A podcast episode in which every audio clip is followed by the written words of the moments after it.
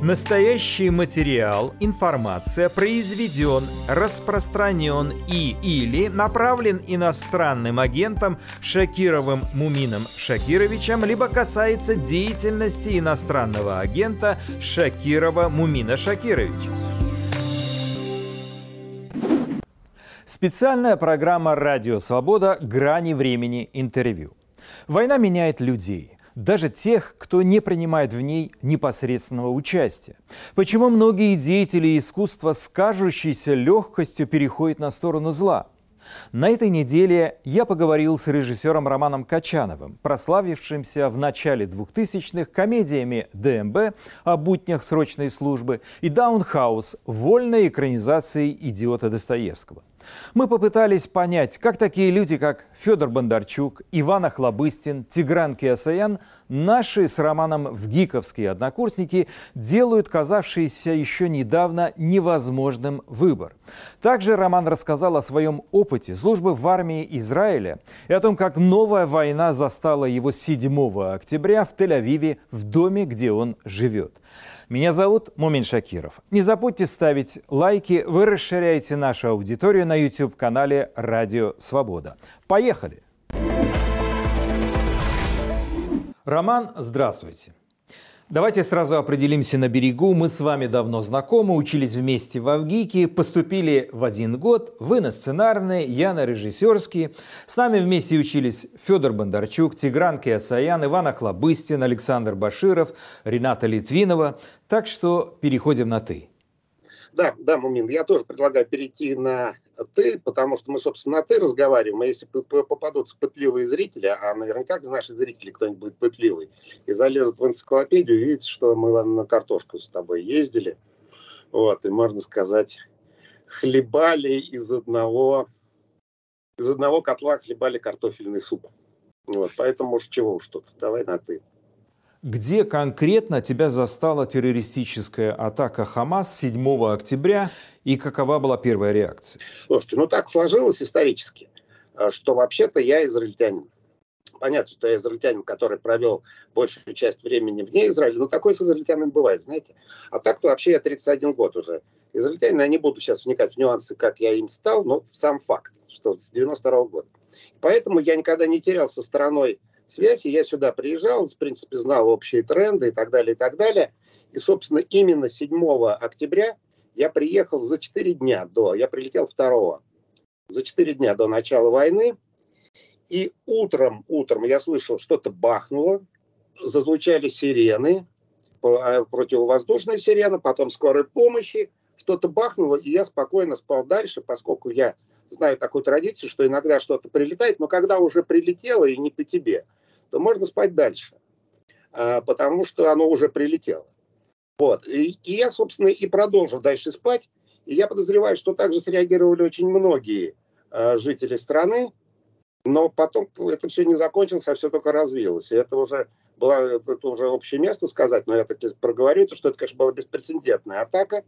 И это первая война за 50, за 50 лет. Первый раз страна в, за 50 лет с войны судного дня находится в состоянии войны. Вот скажи мне, как такое могло случиться с Израилем? Принято считать, что на Ближнем Востоке у нее самая мощная армия и опытные спецслужбы, о которой всегда ходили легенды. Понимаешь, в чем дело? Я уже как-то где-то э, на каком-то небольшом, э, на, на каком-то небольшой аудитории я сказал, что э, на ответ на этот вопрос надо искать в качестве работы партии и правительства. Но я бы, э, но я бы не стал бы сейчас на этом особенно фокусировать внимание, потому что понятно, что сейчас еще идет, идут военные действия, вот, и поэтому вносить собственными, как говорится, руками и собственными, как говорится, э, ртом, собственным ртом э, вносить раздрай в общество не хочется. Хотя вопрос, понимаешь, еще повторю, отчасти риторический. Понятно, что это, э, это недостатки менеджмента. Армия замечательная, и опыт большой есть у страны, и люди профессиональные, и, конечно, это вопросы менеджмента, но разбирательство будет после войны. Я думаю, с понятным результатом. Роман, ты говоришь, что больше 30 лет гражданин Израиля. Служил ли ты в армии, как большинство граждан этой страны? Слушай, ну, на самом деле, да. Это была забавная история, если вообще что-то связанное, особенно в нынешнее время, с армией можно называть забавным. в далеком 96 году, когда мне было 29 лет. А, я отсутствовал в Израиле три года. И я прилетел в а, Бенгурион в гости. Ну, в гости или домой, это как трактовать, да? Вот. И меня отозвала девушка в военной форме и сказала там, молодой человек, вы задолжали стране три с половиной месяца военной службы. Ну, имелся в виду, имелись в виду сборы, потому что меня воспринимали как человека уже взрослого. 29 это взрослый человек. Вот. Это и имелись в виду военные сборы, не служба в э, это самое, по, по, по призыву, а военные сборы. И да, я прошел военные сборы в далеком 96 году. Кстати, на границе с Газой. Только тогда граница была не так четко очерчена, потому что тогда газ была наш. Скажи, как это выглядело, ну, исходя, естественно, из твоего возраста? Оружие брал в руки? Под, подъем в 4.30 это выглядело. Военная форма, винтовочка у меня была, М-16. Она, более того, она и сейчас есть. Э, Ее номер вписан в мой военный билет. Здесь такой военный билет, как карточка. Гипотетически она где-то существует, хотя вы, вы сами понимаете, момент. И, дорогие зрители, что за 30 лет могло что-то измениться. Я слышал историю, что помочь армии хотят почти все жители и граждане Израиля. Вот даже какой-то отставной генерал, фамилию не помню, которому далеко за 60 устроился водителем и доставляет на фронт гуманитарные грузы, перевозит солдат армии обороны Израиля и так далее. Не возникало ли у тебя желание сделать что-то подобное? Смотри, ну, ты говорил о генерале, которому далеко за 60, мне близко под 60, но я не генерал. Вот. И понимаешь, в чем дело? Если вообще тоже смотреть на эту ситуацию трезво, а взять меня в армию – это принять на себя определенную ответственность. Потому что я уже в 96-м году был не так юн, да? Вот. А сейчас меня взять, значит, взять ответственность за, а, за, за, за мое здоровье, сон, вот, правильное питание, правильное засыпание и просыпание. И, в принципе, конечно, генерал, наверное, мог обратиться в войска и попросить, чтобы его взяли на какую-то должность. Я, в принципе, э, не питаю по этому поводу иллюзий. Меня бы, конечно, не взяли бы. Но дело в том, что, понимаешь, пользу э, приносить можно не только, э, как говорится, засоряя собой линию фронта, да, и мешая всем заниматься делом, но я имею в виду, мешая в силу, в силу моего возраста и в силу того, что с 96 -го года я не освежал свои боевые навыки, да, а я, я как могу, конечно, участвую в этом во всем. И, и что получается? Что, конечно, когда это все случилось, и когда стало понятно размер, размер э, бедствия, когда стали понятны масштабы этого бедствия, беспрецедентные, хочу сказать. И я сейчас немножко э, автоп, но чтобы было понятно. Сейчас идешь по улице, просто горе охватывает. На столбах висят э, портреты семей или портреты каких-то людей, которые э, смотрят на тебя и говорят, что нужна свобода этому, свобода. Когда осознал масштабы, э, масштабы трагедии, конечно, возникло желание сразу что-то предпринимать. Вот. И не у меня одного возникло желание у сотен тысяч людей, которые а, приехали сюда со всего мира, и здесь тоже на месте, естественно, тоже пошли в армию, вот как этот генерал, о котором ты вспоминал. Ну, понятно, что это некий обобщающий образ. Я что могу делать? Я участвовал здесь в марафоне как э, деятель, э, деятель э, культуры. И дочь моя, Агара, участвовала в марафоне. Она пела, а я рассказывал, какой я хороший. Вот, и как я переживаю. Вот. И в это время бросали деньги на поддержку. Я считаю, что, несмотря что это довольно обще звучит, но учитывая, что за мое, ну я условно говорю, за мое там 10-минутное выступление, ну, там условно там пришло там 20 тысяч долларов, которые сейчас пойдут на помощь армии, пойдут на помощь э, тылу, да, но я думаю, что я делал вклад. Вот сейчас мы с тобой разговариваем тоже. Безусловно, я думаю, что у меня есть способы поучаствовать в этом, в поддержке армии и в поддержке страны. Скажи, как протекает жизнь в том месте, где ты живешь? Живу я в Тель-Авиве, собственно говоря, э, в, в центре. Почему, почему все время стреляют? По Иерусалиму все-таки стреляют поменьше практически, потому что там есть и значительное арабское население, и э, всякие святыни дорогие, э, в том числе и мусульманам. Вот. А по тель конечно, стреляют от души. Стреляли. Э, во-первых, изменилось, ну, изменилось, изменилось все, потому что это поколение, нынешнее поколение, включая меня, оно не жило при войне. Мы не говорим о наших украинских товарищах, да, которые это имели возможность в кавычках получить это удовольствие, да, но э, дело не в том, что ракеты летят. Понятно, что их по большей части сбивают, хотя всякое могло быть. Там рядом со мной где-то в 600 метрах упала в дом ракета. Вот, рядом с моим домом. А, но дело в том, что само ощущение, что тебя хотят убить просто потому, что хотят убить. Потому что война. Не потому что лично ты кому-то противен, хотя, может, и противен. Вот. А потому что просто хотят убить тебя, твоих родственников, соседей, детей всех. Потому что враги, потому что война. Вот. Это вообще очень странное ощущение. Конечно, изменилось. Вначале было пусто, но я, опять же, я, я, я напомню то, э, тот тезис, что все-таки я человек более-менее как-то подготовленный, как ни странно, оказался к этому всему. И я специально выводил себя, я выводил детей, мы немножко гуляли, и когда э, звучали сирены, но ну, мы заходили в гостиницу, ну, тель большой город, здесь гостиница есть, то все. Заходили в гостиницу, там на подземную парковку, заходили, и, в общем, было безопасно. Но вот когда мы выходили из дома, город был пустой. Сейчас стало немножко по полегче, да не немножко, а сильно полегче. А в том смысле, что уже стал наполняться гомоном э, город. Ну, естественно, пошли по по поезда, поехали автобусы. Стал уже наполняться, потому что Токелаев очень молодежный город. Здесь прям от края до края в мирное время такие огромные, огромная молодежная тусовка, уходящая за горизонт. Вот, на улицах, в кафе, там на траве лежат, вот, всяко разное, на стульях сидят. И вот как-то стало все немножечко возвращаться.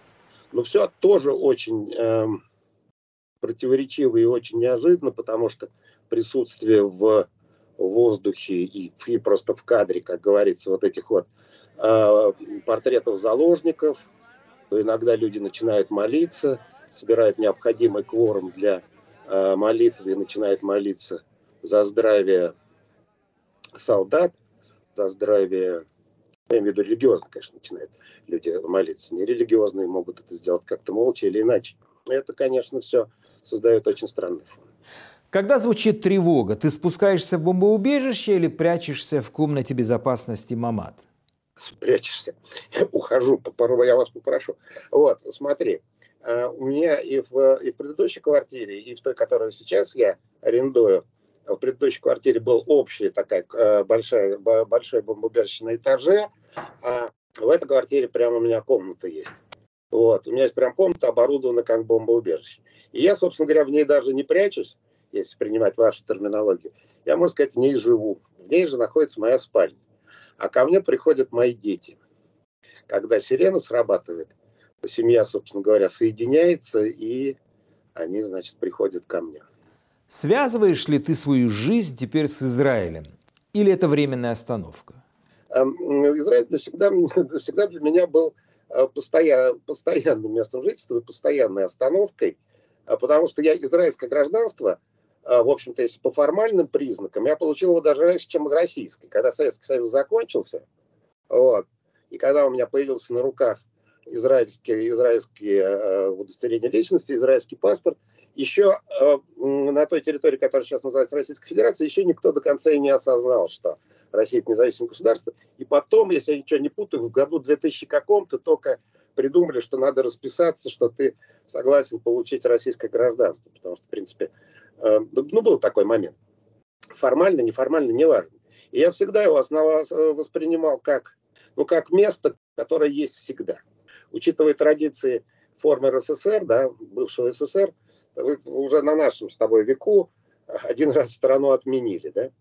А Израиль все время существовал для меня как некая константа. Напомню нашим зрителям, что ты не просто уехал из России, но и занял твердую антивоенную позицию. Обратной дороги у тебя нет. В этом контексте ты будешь жить постоянно в Израиле или перемещаться по Европе, как ты это делал в последнее время? Ну, так я, я и в Европе нахожусь по, по, по израильским документам. Так-то вообще-то. Сейчас я нахожусь в Израиле.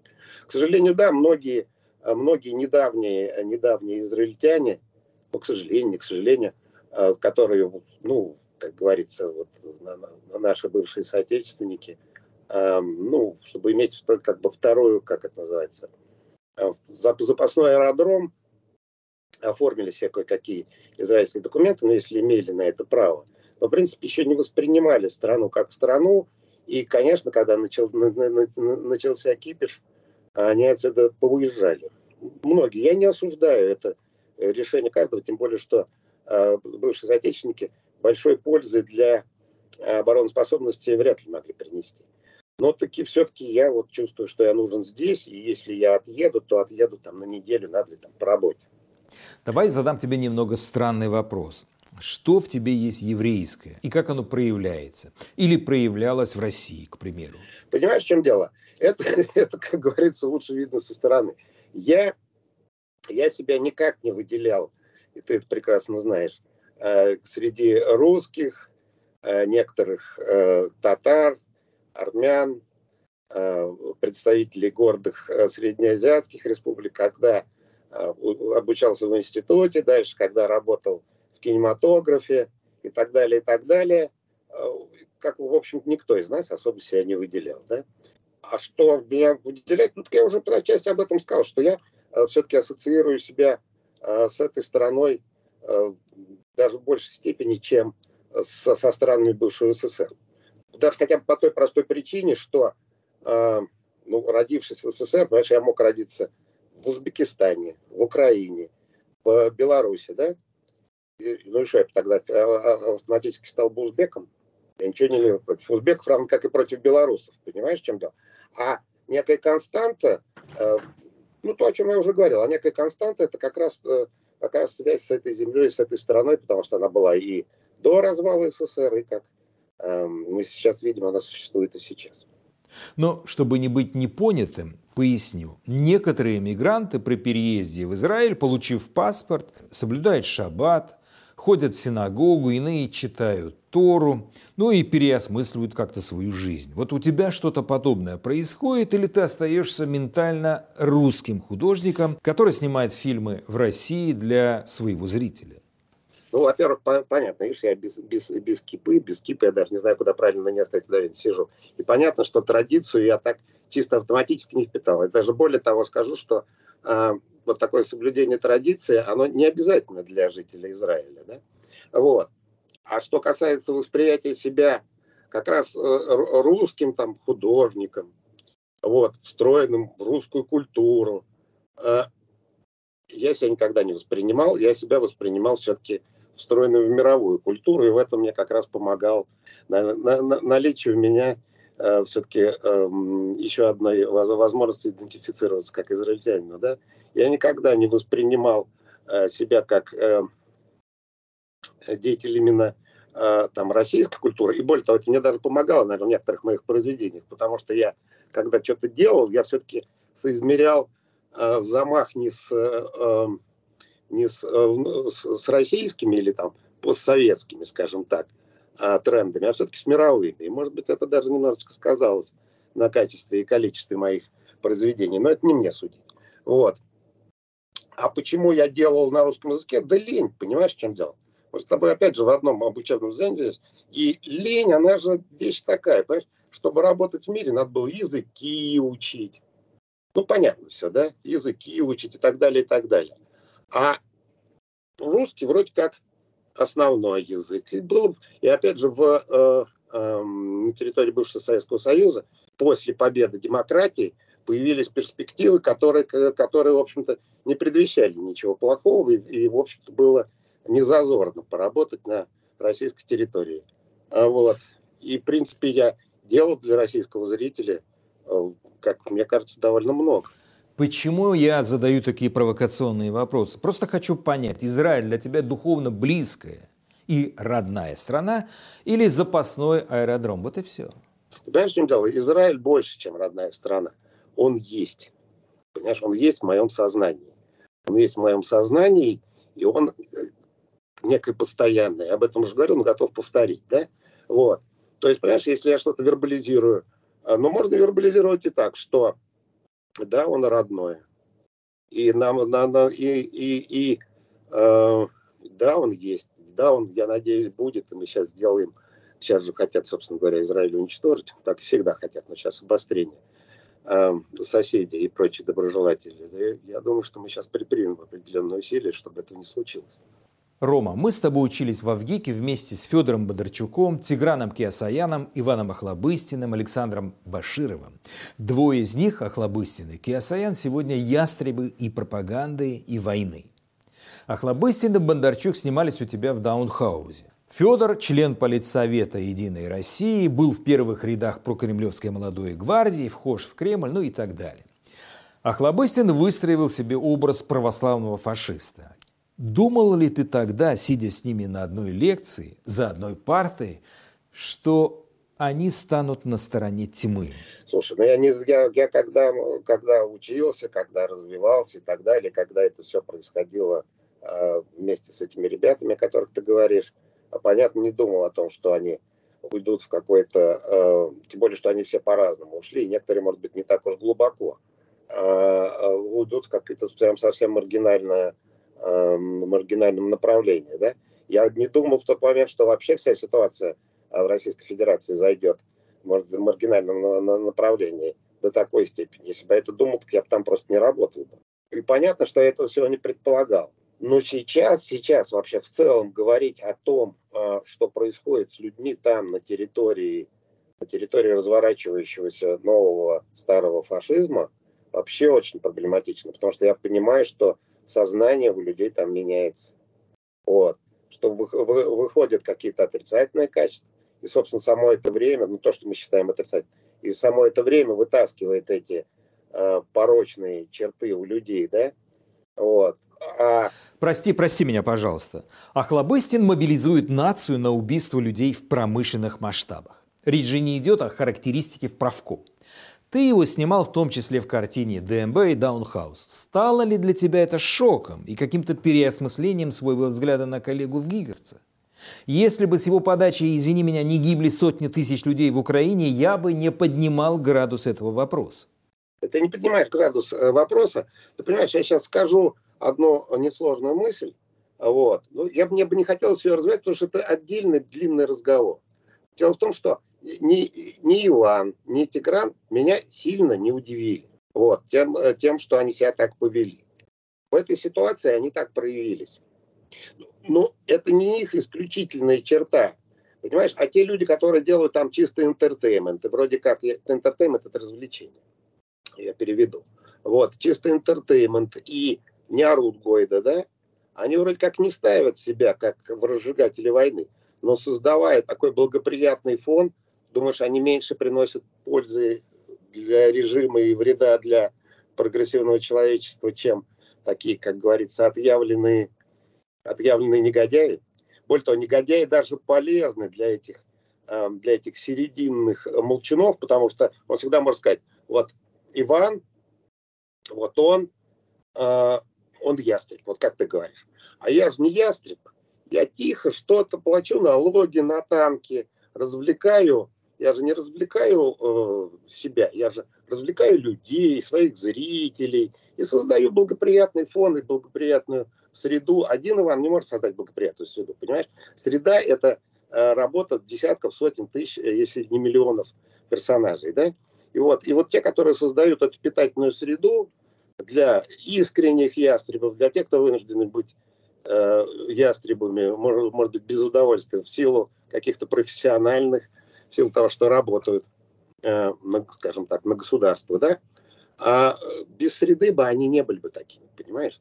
Поэтому э, я бы не выделял бы особо тут, не в том смысле, что я их оправдываю, я бы не, не, не выделял бы э, преступность Ивана, как, как пропагандиста Тиграна, как пропагандист. Они по-разному, но тем не менее работают на одном поле. Да?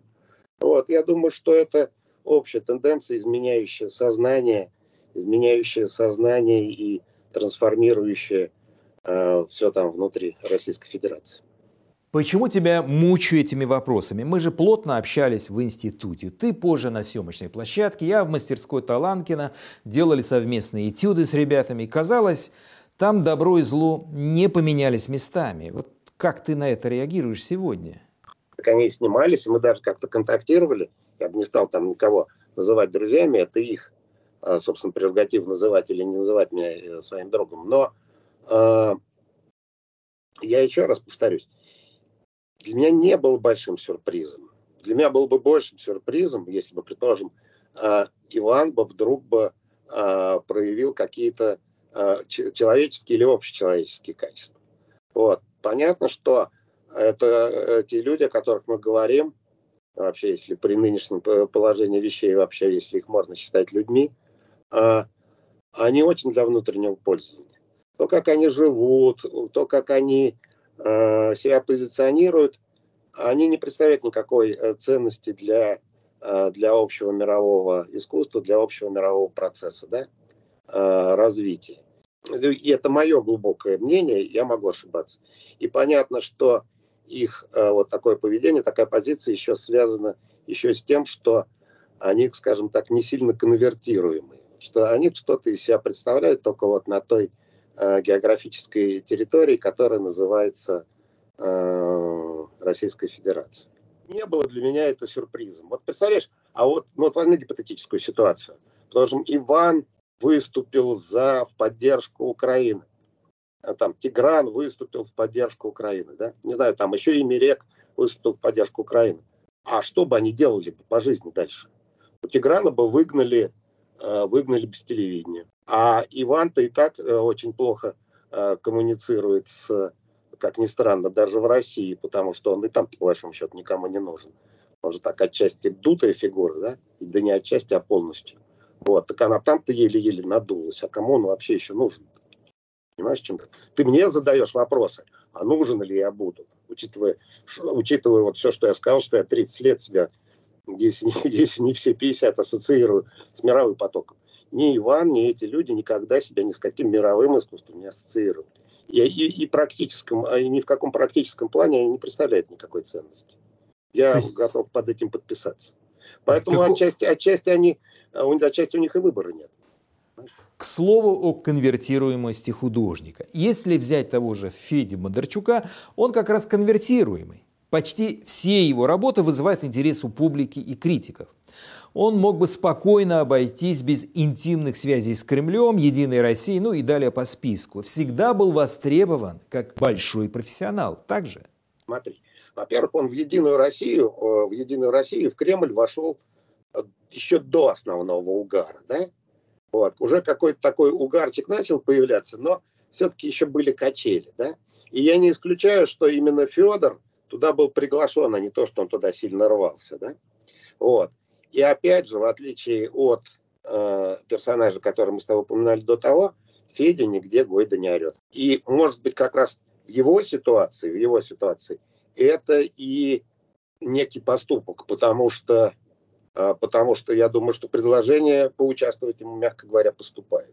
Именно за счет его близости со всей этой, со всей этой тусовкой. Вот, поэтому я бы вот как раз конкретно, потому что развернул некую палитру да, разных людей, у них разных всех положений. Да? Вот. Конкретно в ситуации с Федей я бы не был столь, столь категоричным. Может быть, стоило бы вернуться к этому разговору, когда э, войны закончатся, война закончится, когда виновные, что называется, понесут наказание. И, может быть, стоит это в какой-то момент обсудить с самим Федором. Не в том смысле, что я его выгораживаю, я так думаю. Вот скажи мне, молчание сегодня – это соучастие или единственный выход сохранить свое доброе имя? Ну, в большинстве случаев э, соучастие. Но, понимаешь, я в то же время не берусь их осуждать.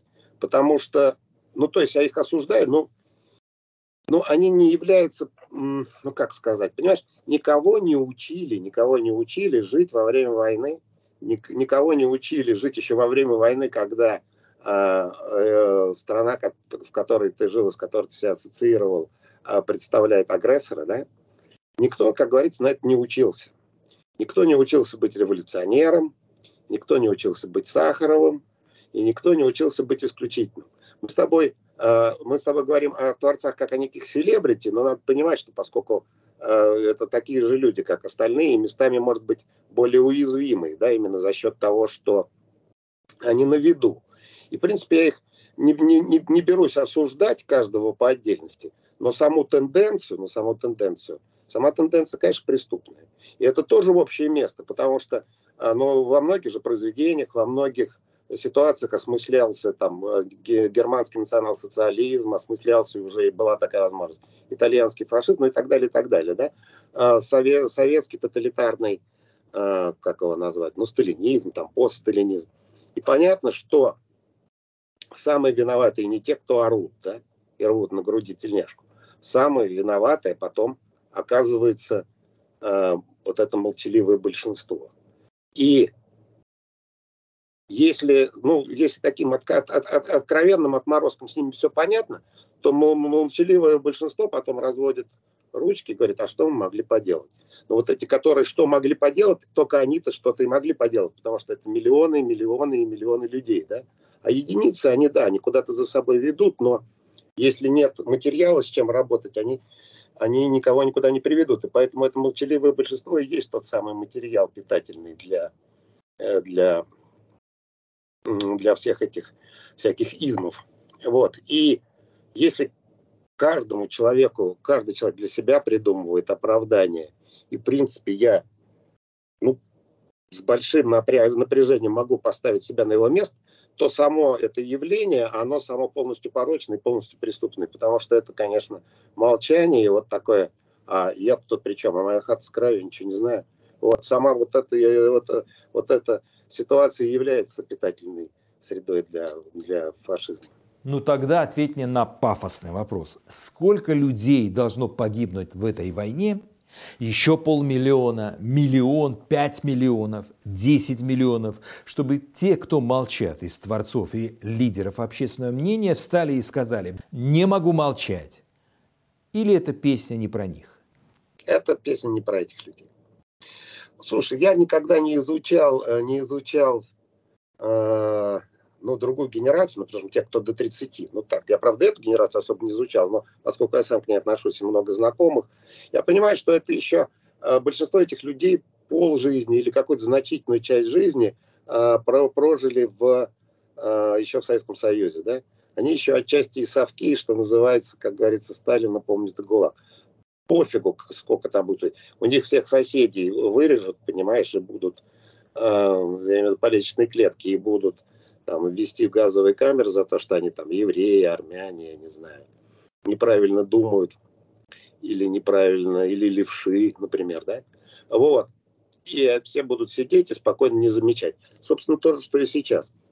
Это огромная трагедия, это огромная беда, но это не лечится. Путин может хоть, вот если ты живешь на личной клетке, и с тобой еще живет, а, живет а, там 10 семей, вот из этих 10 семей он 9 может вырезать, но если он не, не тронет Э, вот конкретную ту семью, которая десятая, если это будет семья того или иного персонажа, который мы сейчас вспоминаем, э, ну, все сделают вид, что ничего не заметили.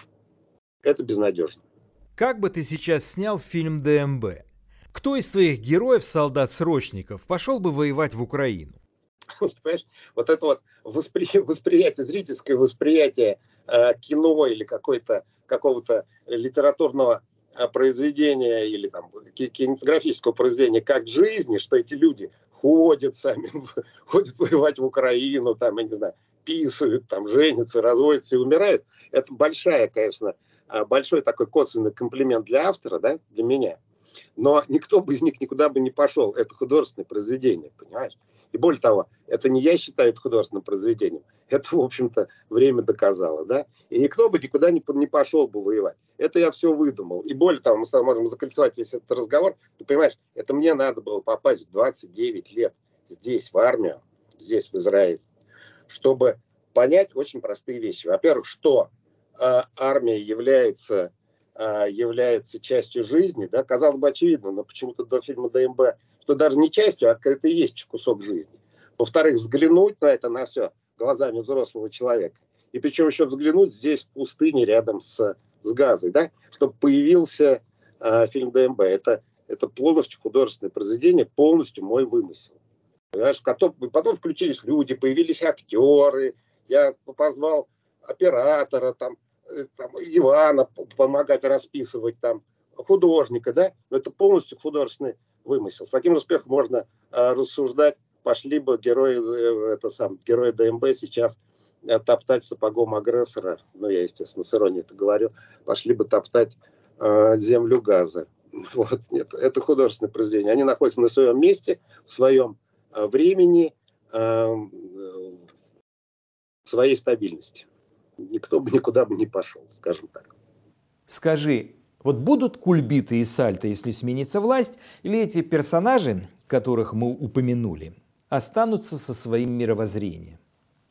Более того, не только что ожидаем, мне бы и хотелось бы, чтобы э, были кульбиты и сальдо. И более того, для этого должна смениться власть и полностью перемениться вектор на 180 градусов.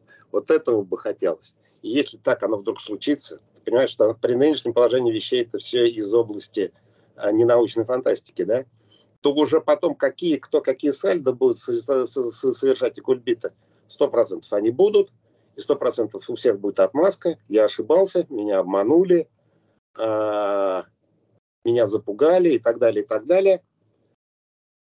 Ну, дай бог, чтобы этот э, вектор сменился, понимаешь. А то, что они будут, это нет никаких сомнений. Потому что они могут стоять только на этой территории, только в этом компосте, понимаешь? И, конечно, они вместе с этим компостом начнут каяться и, э, и, и так далее, и так далее. Мы с тобой часто вспоминали картину «Мефисто Иштвана Саба», где главный герой продал душу не дьяволу, а нацистам. Чистолюбивый актер в исполнении Клауса Мария Брандаура завел дружбу с Германом Герингом и очень пожалел об этом. Вот кого ты видишь идеальным Мефисто из картотеки наших творческих деятелей, вхожих, ну или обслуживающих Кремль? Ну, ты понимаешь, в чем дело? А, тут есть какие-то э, люди, как персонажи очевидные, которых ты, которые отчасти были произнесены, отчасти нет.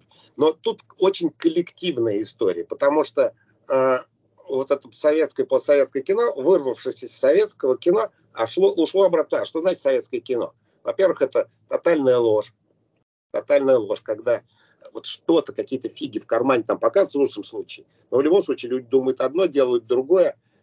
И самое главное еще у этого экономическая основа, что деньги распределяются э, через некие государственные государ... жопового государства, скажем так. Вот кто лучше отлизнул, тот, значит, получил больше бюджет. А вот ничего более конкретного, чем, э, чем бабло, к сожалению, еще цивилизация не придумала. Оно несовершенно, но это так. Я имею в виду трактовка все через деньги и через бабло. И это, вот под этот коллективный образ Мефиста можно записать даже не 9 человек из 10, а 99 из 100. А, потому что а, если к Мефисту все-таки а, тянулась сама власть, то там все бегают традиционно, да, все бегают и сами думают, как бы залезть куда без мыла, да, и это не считается чем-то позорным. Я могу так говорить, потому что я этого не делал. Я, может, там один такой был, понимаешь? И, может быть, просто большего количества просто не выдержало бы, что называется, не выдержало бы, материал бы не выдержал, да? Вот, поэтому такие активные мифисты – это собирательный образ, и не только кинематографистов, каких-то людей, которые что-то предприним, пытаются предпринять за, э, за бюджетные деньги, э, таких очень много, это не только к искусству имеет отношение. Плюс э, партия, э, плюс э, вот эти все э, фрики, да, которые э, там захватили Кремль. И дело не в том, что они географически захватили Кремль, а дело в том, что они захватили действительно финансовые потоки. Без них там действительно хрен что сделаешь. Я имею в виду что-то большое. И поэтому это еще и вынужденное, э, вот в данном конкретной ситуации, это еще и вынуждено у людей, которые связали себя с Российской Федерацией, еще и вынуждена ситуация, что они вынуждены их заставляют э, многих э, там вести себя, э, по, как бы это не выражаться, по-проститутски. Вот. Но некоторые это делают с удовольствием. Ну, чтобы уже закрыть этот кейс, кто тебя в этой истории разочаровал своим молчанием или приспособленчеством к обстоятельствам, а кто, может быть, приятно удивил? Ты понимаешь, в чем дело? К сожалению, большинство меня не удивило, да? Но я бы был бы больше рад, если бы, если бы у меня произошло какое-то э, какое в этом смысле, э, чтобы, чтобы был сюрприз, да? Но в целом, конечно, тусовка удивила, потому что, что опять же, я не беру там конкретно э, наших однокурсников, они люди уже пожилые, они уже им до, до 80 уже ближе, чем до 30, понимаешь? Но что все сообщество, включая очень молодых людей, у которых, как говорится, вся жизнь впереди, и которые в любом случае, э, что называется, будут жить без Путина. Вот. А вот их, честно говоря, вот это вот такое, знаешь, навязчивое, навязчивое желание праздновать, навязчивое желание, навязчивое желание казаться веселыми, что у них все в порядке, а это есть, это, тебе за это ручаюсь. Вот у этой генерации меня, конечно, сильно удивило. Я имею в виду совсем молодых актеров, актрис и так далее, и так далее. И они важнее дальше для э, культуры, чем какие бы громкие имена мы с тобой не, не называли. Михалков, э, Бондарчук, Киасаян, Хлобыстин, в любом случае они уже пенсионеры. Некоторые уже э, в прямом смысле слова, а некоторые очень близки. А вот э, то, что там все с удовольствием, все с удовольствием ну, уже, знаешь, уже очень сложно не выражаться, да? Все с удовольствием, как сказать. Да, все, все с, удовольствием проводят время и развлекают и партию, и правительство, и, опять же, создают этот компост. Многие очень талантливые молодые люди, да? Я просто их знаю. Вот, это вот, э, я не буду, хочу не называть их имен, потому что это э, вызовет еще, но можете прогуглить мой фильм там, маршрут Ренизарии, предположим, где я сознательно взял э, только молодых и очень молодых людей, как актер. И так далее, и так далее. Ну, просто чуть-чуть... Вот это сюрприз. Понимаешь, сюрприз. Люди, многие люди, которые идентифицировали э, себя с э, украинской общностью, да, украинской, кстати, как правильно это ставить ударение, но неважно. А, они для меня, конечно, были сюрпризом, их, их, э, их молчания, да, или их даже не молчание, а активное действие.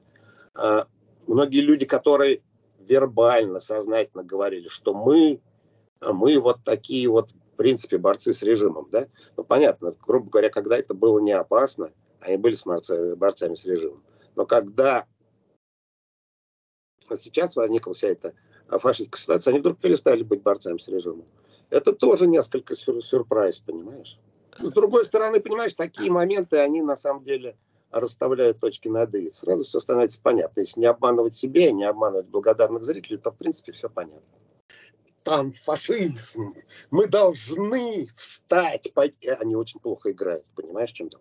Помимо того, что они э, поддерживают своим э, этим очень хреновой э, игрой, да, они поддерживают общий тренд на общее сумасшествие – они еще очень плохо играют, я тебе могу сказать, как режиссер. А что я думаю по поводу э, плохой игры этих э, наших товарищей, которые совсем не товарищи, я могу сказать, что таким успехом они могли выйти и начать кричать «Оставьте нас у корыта! Мы согласны хлебать эти помои, только не выгоняйте нас». Понимаешь? Очень плохо играют. Стыдно. Скажи, насколько сложно внедриться в киноиндустрию Израиля, который сегодня выпускает фильмы и сериалы мирового уровня? Вообще не сложно. Вот я говорю, что мне это как раз жизнь упрощала всю жизнь. Опять же, ты пойми, 31 год мы это называем как некую цифру, да, которую я, собственно, идентифицирую себя как израильтянин. А, а то, что я себя идентифицировал гражданином мира, это, я думаю, со всеми происходит в подростковом возрасте. Другое дело, что у меня потом была возможность это не менять этого ощущения, да? Это особенно было почетно в Советском Союзе, когда вообще не было возможности выехать. Для того, чтобы гражданином мира себя чувствовать, нужно было э, вникать в запрещенную музыку, в запрещенные книжки и так далее, и так далее. Я, я вообще, честно говоря, не чувствую, э, не чувствую, никогда не чувствовал себя Э, какую-то необходимость что-то внутри себя перестраивать. Если, если я буду снимать на английском языке, я даже кое-что иногда немножечко снимал, вот, на испанском я вот сейчас снял, и ты в курсе, да, на испанском и на украинском, я все буду делать свое кино. Если творческий человек хочет снимать кино в России, то он, к примеру, идет со своими идеями в студию Мосфильм, на телевидение, ну или к известным продюсерам. Вот как в Израиле это происходит? Куда бы ты пошел? Э, слушай, ну я, честно говоря, и в России особо не ходил. Как-то ко мне приходили, да? Можно сказать без ложной скромности, потому что это тоже больше, чем факт, так было на самом деле. И я думаю, что, э, что если правильно, ну что значит ко мне приходили? Я думаю, что если правильно выстраивается ну, опять же, целеполагание, ощущение себя, то я думаю, что я найду, э, найду э, общий язык с любыми продюсерами. Просто тот же сам вопрос закладываешь некое униженное положение. Ты идешь к продюсерам и типа что-то просишь. Нет, надо, чтобы это было взаимное сотрудничество, чтобы или они к тебе приходили, или на самом деле, или в неком ментальном э, смысле. Во всяком случае, как-то я так всю жизнь живу, и в России я так всегда жил. Никуда я особо не ходил. Более того, у меня, ну, может быть, это чисто мое, мое, это чисто моя особенность. Дело в том, что я довольно рано стал довольно известным режиссером. И вообще я снимать-то начал 23 года. Кстати, первый фильм у меня еще вообще был снят в Советском Союзе в 91 году. Вот, я довольно рано начал стать довольно... Э, ну, что значит известным режиссером? Фильм мои известный стали. Что значит известный режиссер? На телевидении часто появлялся? Нет, фильмы мои стали известны. Вот. И, в принципе, я как-то всегда был сам по себе. Что все люди, которые меня хоть мало-мальски знают, подтвердят. Некоторые считают это моим достоинством, некоторые считают это моим недостатком. Подавляющее большинство, ясное дело, вообще об этом не думают. У всех своих проблем достаточно. Это факт, что я всегда как-то был сам по себе. Роман, война в Украине коснулась нас с тобой не напрямую. Она вынудила нас покинуть Россию. А вот война в Израиле – это то, что ты видишь своими глазами. Бежишь в бомбоубежище, есть реальная угроза жизни. Эти события рождают сюжеты для фильмов. Или, скажем так, чешутся руки сделать что-то, или это пока не твоя тема? Смотри, ну, во-первых, война в Украине не была чужой. А, лично мне, я думаю, и тебе, и многим людям. Да? Вот, потому что все-таки, ну, я, как минимум, как художник все-таки, должен э, пропускать через себя эту боль. И эмпатия – это одна из, из, из частей, собственно, моей профессии. Да? да, и моей жизни. Вот. И, конечно, война в Украине не была чужой, и она сейчас не чужая. И, собственно, поэтому, как говорится, мы с тобой разговариваем. Прости, прости, я не произносил слово «чужая». Я сказал, что она коснулась нас косвенно. На нас с тобой не падают и не падали российские бомбы. В Израиле иная ситуация. Продолжай, пожалуйста. Да. Смотри, ну, я немножечко просто в полемических целях, может быть, немножко заострил, говоря, что война чужая, да? Понятно, что не чужая, иначе бы я, может, это как-то иначе бы сформулировал. Но я бы стоил, этого, может быть, стоило бы подчеркнуть, и, может даже оставить в этом интервью, а, вот, что э, войну в Украине я не воспринял как чужую. Более того, я воспринял это как свою вину, потому что я все-таки имел возможность влиять на сознание э, людей, говорящих на русском языке. Я же все-таки не, не, не смотрителем маяка работал, не лесником. Все-таки я имел определенное взаимодействие и довольно серьезное с Э, массами э, трудящихся зрителей, да, вот, и воспринял как свою боль и так далее, и так далее. Что касается, что я физически не присутствовал под бомбами, разумеется, это, это было не так, но я в то же время видел большое количество э, беженцев, я общался с большим количеством украинских граждан, вот, когда покинул Российскую Федерацию. А сейчас я просто очень и очень хорошо, естественно, Э, понял, что, в принципе, и так для меня не являлось особой тайной, но я сейчас это просто ощутил на себе, э, чувство многих украинцев. Более того, когда здесь началось все, мне писали и звонили в основном украинские товарищи. И спрашивали, может, тебе какая-нибудь помощь нужна, может быть, что-то еще. Вот отсутствие эмпатии и отсутствие понимания того, что происходит э, в Российской Федерации, не то, что мне из Российской Федерации никто не звонил, но это были единичные случаи. А что касается того, что писали украинцы, это были, грубо говоря, все мои знакомые украинцы, мне так или иначе написали, поинтересовались моей, моим, э, моим, моей судьбой здесь под бомбами. Вот. Э, конечно, это, это еще больше сроднило со всей украинской, со всей украинской э, историей. И плюс, э, и плюс еще э, понимание того, что э, это не только война в Украине или не только война в Израиле, а что это э, такой мира, мира, мировой конфликт между добром и злом, между э, светом и темнотой, э, оно, в общем-то, только подтвердилось и еще раз я в этом убедился. Потому что корни одни и те же. Более того, все, знаешь, вот мы с тобой учились в одном институте. и все эти аяталы, шейхи и российские КГБшники тоже учились в одном институте, знаешь. Вот, поэтому корни, мягко говоря, одни и те же. И все-таки война в Израиле рождает какие-то сюжеты или пока это надо переварить? Безусловно, порождает. Я тебе даже больше того скажу. Уже с, уже с началом э, трагедии в Украине, уже я, я лично для себя, люди все разные, наверное, и э, я уже для себя стал понимать, что э, сюжеты, которые были э, привлекательными, сюжеты, истории, то, что могло цеплять меня и э, зрителей, опосредованно через меня, э, они уже стали принципиально другими. Во всем э, срезе, ну, скажем так, европейского там, или азиатского кино. А сейчас э, и, израильские события, и украинские, и всякие оценки этих событий, они меняют не только мое сознание, они полностью меняют э, мир и полностью меняют э, искусство как часть этого мира и как часть э, культуры этого всего мира. Глобус не такой большой. Вот. И история у него плюс-минус общая, так же, как и культура общая. Это будет совершенно другая история. Ну, понимаешь, ну, некоторые вещи сейчас просто делать смешно, понимаешь? Плохом смысле этого слова. А некоторые смешные вещи, которые должны быть смешные, будут не смешные. Как вот в практическом плане это развернуть. А некоторые вещи, которые должны зацепить, не будут цеплять. То есть, да, меняется полностью темы, подходы, взгляды на количество эмоций, на качество сюжетов, на их содержание и так далее. Конечно, сейчас огромное количество новых сюжетов и новых историй. Тут, тут даже не вопрос найти эти сюжеты, они сами находят а, тебя. А тут вопрос, что надо делать совершенно что-то новое. То, что не совсем или совсем не похоже на то, что а, было до начала этих войн. Почему так сложно российским режиссерам, даже самым талантливым, стать частью как минимум европейского мейнстрима, не говоря об американской индустрии? Почему сложно конвертироваться в западное кино? У тебя есть ответ на этот вопрос? Есть. Понимаешь, у всех очень здорово заморочена голова и засорены мозги вот этими всеми вскриками великая русская культура, там, великая там, э, московская культура, великая культура в пределах бульварного кольца.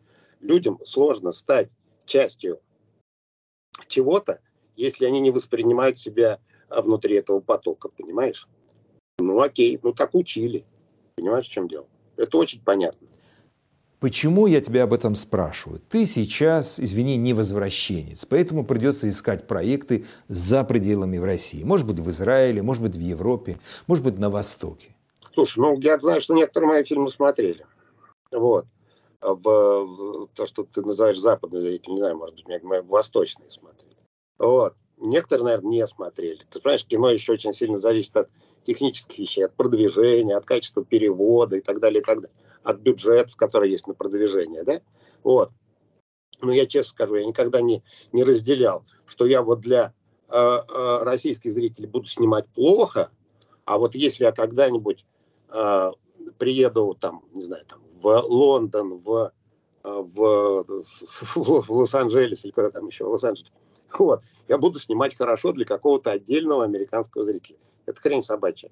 Ты или делаешь хорошо, как можешь. Или все равно делаешь как можешь, только уже не очень хорошо. Я все-таки старался выкладываться полностью, вне зависимости от адресата, и уже остальное вопрос не ко мне, а к ним. Роман, спасибо тебе за подробную и откровенную беседу.